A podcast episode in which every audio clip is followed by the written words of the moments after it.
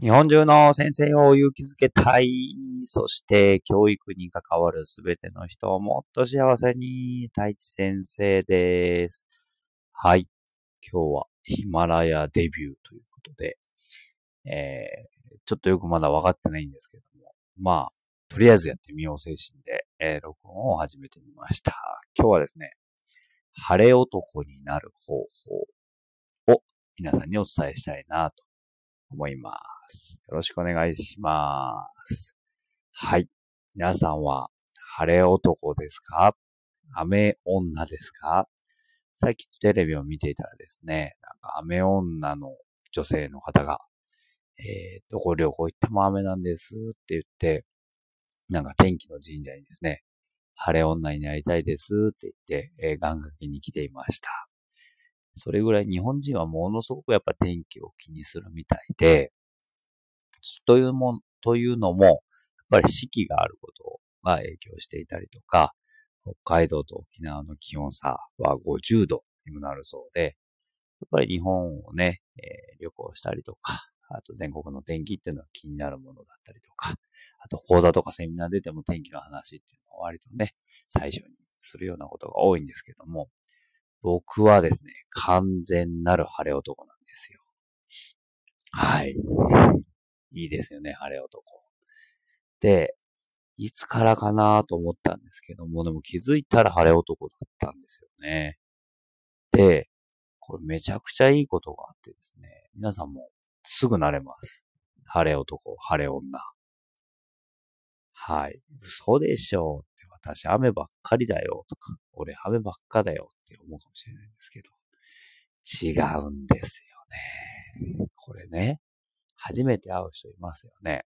例えば自分今4月に、え移動があって、新しい、え勤務校に変わったんですけど、そこで、もう宣言しちゃうんですよ。僕晴れ男なんですよ。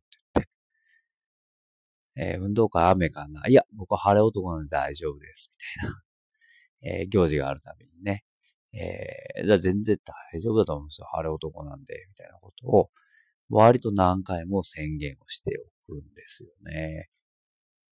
そうすると、もう晴れ男の完成です。あとはですね、当日、雨降ったらどうすんのって思うかもしれないじゃないですか。まああるんですよ。僕も今も13年小学校の先生やっていて、まあ運動会雨だったこともあるし、延期になったこともあるし、えー、いろいろあるんですけど、嘘じゃん、あれ男じゃないじゃんと思うかもしれないですよね。これがでも不思議なことなんですけど、自分が晴れ男、晴れ男って言っていると、運動会が晴れたらみんなから感謝してもらえるんですよね。深見先生、すごいね、みたいな。あたいち先生、すごいね、って言って、めっちゃあこうみんなに感謝してもらえるんですね。じゃあ雨降ったらどうなんのって思うじゃないですか。雨降ったらですね、なんと、どっからでもなくですね、私雨女なんですとか、雨男なんですっていう人が絶対現れるんですよ。不思議なことで、なんでそんな役割を引き受けてくれるのかわかんないんですけど、晴れ男のいるところには、雨男、雨女ありみたいな。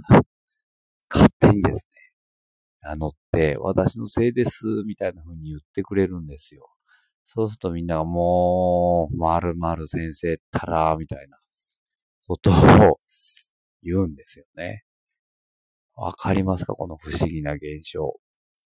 晴れであろうが、雨であろうが、天気は知ったこっちゃない。ただ、自分がその晴れ男、晴れ女を名乗っておくと、めちゃめちゃ得な役割を引き受けることができるっていうことですよね。じゃあ、こっから生きていく人生、あなたはどっちの役割がいいでしょうか？晴れていたら感謝される役割がいいのか？雨が降ったら責められる役割がいいのか？そこはまあ人好き好きなので、どちらにした方がいいとは言えませんが、僕は晴れ男であることを誇りに思っていますし、これからも言い続けて、こうやって人に伝えていきたいなと思っております。とっておきの晴れ男になれる唯一の方法でございます。はい。でも不思議なことにこうやって言っておくとですね、まあ晴れた時に感謝されるっていういい記憶が残りますよね。そうすると自分は、ああ、大きな行事やイベントごとの時は晴れるなって思えるんですよね。不思議なことに。なので、大体晴れます。本当に晴れてほしい時。